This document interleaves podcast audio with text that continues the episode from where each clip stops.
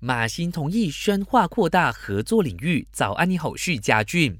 首相拿督斯里安华在新加坡会晤总理李显龙后，两人发表联合声明，强调两国将强化传统合作模式和扩大新兴领域合作，并以友好和建设性方式解决任何问题。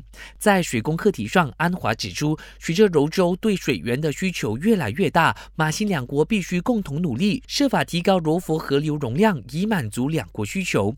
除了水。水工两国的交通拥堵问题也一直悬而未决。李显龙表示，除了建设新柔捷运系统，新加坡也开始重新发展乌兰关卡，以缓解两国来往的交通问题。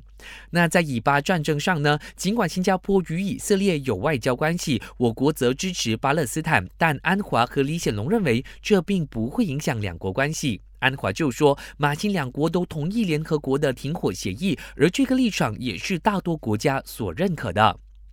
巴勒斯坦团结州的课题在我国闹得沸沸扬扬，教育部昨天就发布了活动指南，列出学校在活动时七项该做和不该做的事情，当中包括强调人权斗争和和平的重要性，而不是暴力元素。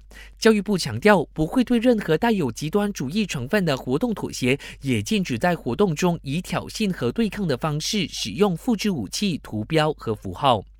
最后，本台正在招募新闻主播，欢迎符合资格者将履历表和一分钟的新闻录音发送到 newsroom at astro.com.ny。